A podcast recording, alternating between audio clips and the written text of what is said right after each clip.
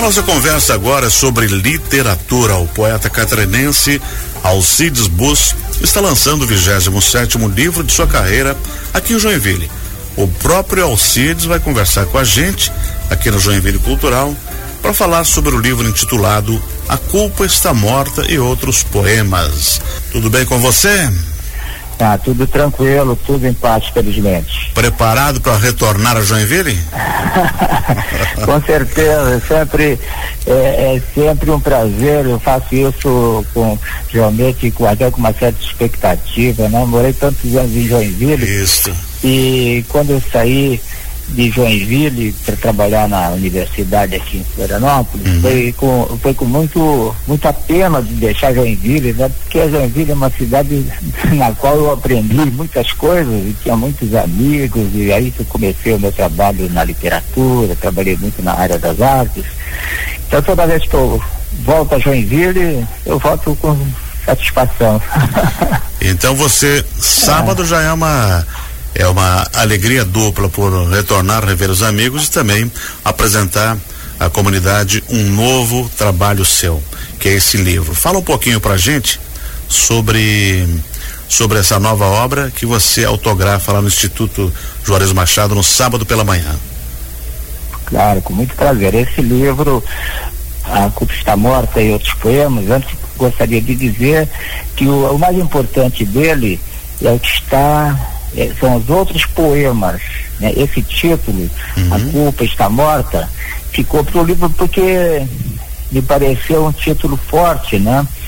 E ele pode indicar ao leitor, assim, à primeira vista, uma ideia do livro que, na verdade, ele não vai encontrar no livro, né? Porque esse A Culpa Está Morta é nome de um dos poemas, é um poema longo que está no final do livro, uhum. né? E que eu dediquei à poesia marginal, alternativa, né? Em Joinville, na década de 70, nós tínhamos um movimento muito forte, né? Que era alinhado com todo o Brasil, na verdade, com as revistas independentes, pequenos jornais independentes, e nós tínhamos o nosso, a nossa revista, aliás, que era a revista Cordão. E o que que era esse movimento, era na verdade um movimento, era uma reação ali à condição da época, onde realmente a poesia estava marginalizada, era praticamente eh, proibida, no sentido de que os poetas não conseguiam publicar os seus livros, né? E então os poetas faziam isso por conta própria, eles uhum. editavam, né? seu livro e eles próprios vendiam seu livro, divulgavam seu livro, né? então criou-se esse movimento, que aliás foi em todo o Brasil, né? da dita poesia marginal, né? ou também chamada independente. Perfeito. Então, essa parte do livro, né? A Culpa Está Morta é dedicada aos poetas essa poesia. Agora tem a parte principal, outros poemas, aí realmente é uma abordagem da vida contemporânea, né? A busca pela razão de ser, pela felicidade, né? É, a denúncia da opressão sobre o indivíduo, né? sobre a liberdade de ser, de se exprimir de sentir. Então, são poemas, cada poema é diferente do outro, né? Uhum. Mas são poemas ligados à vida, à nossa vida contemporânea. Alcides, desde 70, quando você lançou o Círculo Quadrado, até chegar hoje, 2023, com A Culpa Está Morta e outros poemas. Você está realizado como escritor? Não, o, o, escritor nunca está totalmente realizado, né? Eu estou aposentado da minha vida de professor, que eu vivi sempre de professor e de uhum. agente cultural, né? Em Joinville eu fui diretor de cultura durante vários anos. Isso. E então eu publiquei recentemente um livro eh, de, que, que agora se chama assim Auto sócio, eu chamo de autossócio-ficção, que é um livro de fundo autobiográfico, né? Uhum. Eu publiquei há cinco anos atrás, chama-se Em Nome da Poesia. E ali eu digo, meio brincando assim, do poetas não se aposentam. e é verdade, né? O poeta, o escritor em geral, ele só para de escrever quando não dá mais mesmo, né? Enquanto estiver pensando, vai, vai, vai tocando, né? Ah, enquanto estiver em pé, né? É. E também tem um detalhe que é importante dizer, o escritor é antes um leitor, né? Então, é. antes da, de, de, qualquer coisa, tem a leitura, né? O escritor de verdade não passa né, sem ler, é o seu alimento, né? Todo dia, toda hora, a leitura é fundamental. Então podem faltar tudo, mas livros não pode faltar, né? Não. E até eu te diria, o Benhur, que é, é mais importante, né, de certa forma, para o poeta, para o escritor, né, ler do que escrever, né? Ele consegue até ficar sem escrever, mas sem ler ele não vai conseguir ficar. Uhum. Alcides, o que te inspira mais?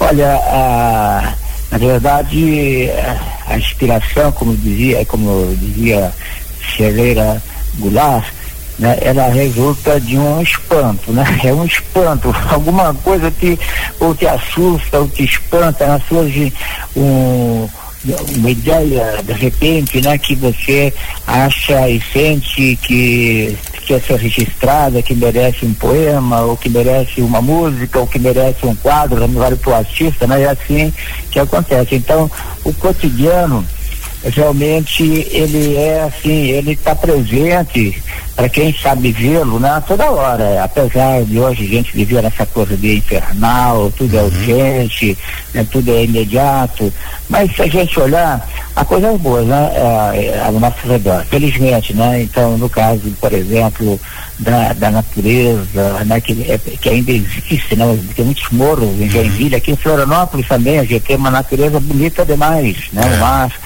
e as flores, né? Então, por exemplo, eu dediquei um poema ao Manacá. O Manacá, né?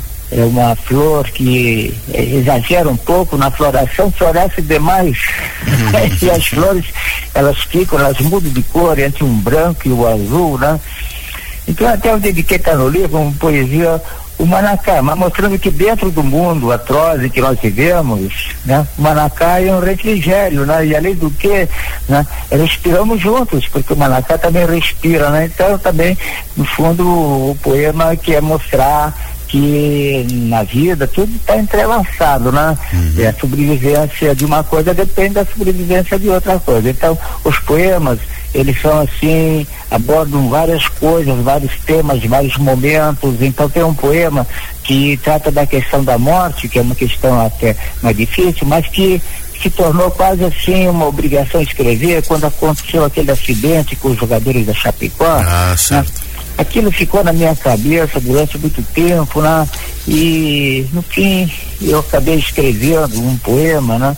De certa forma, não é uma homenagem aos que aos que morrem, mas é também, mas é principalmente né, uma lembrança dos que estão vivos, dos que dos que permanecem. É. Né? Então é, e não e aí o poema ele tem esse poder, ele não vale para aquele momento ele não é assim um referencial direto, né? Ele ganha uma abrangência maior e vale, ele ganha uma universalidade, digamos assim, né?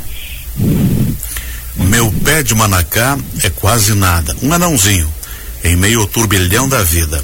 Mas seus olhos azuis e brancos às vezes se confundem com os meus e respiramos juntos. Isso a gente vai ouvir no sábado? Vai ler também? Pois é, inclusive combina bem até porque Joinville tem muito olho azul, né? É, bastante, bastante. os meus não são azuis, eu sei o que. Os meus são esverdeados, né? Mas combinam com o verde das folhas. Isso é por causa então, das mas... águas de Salete?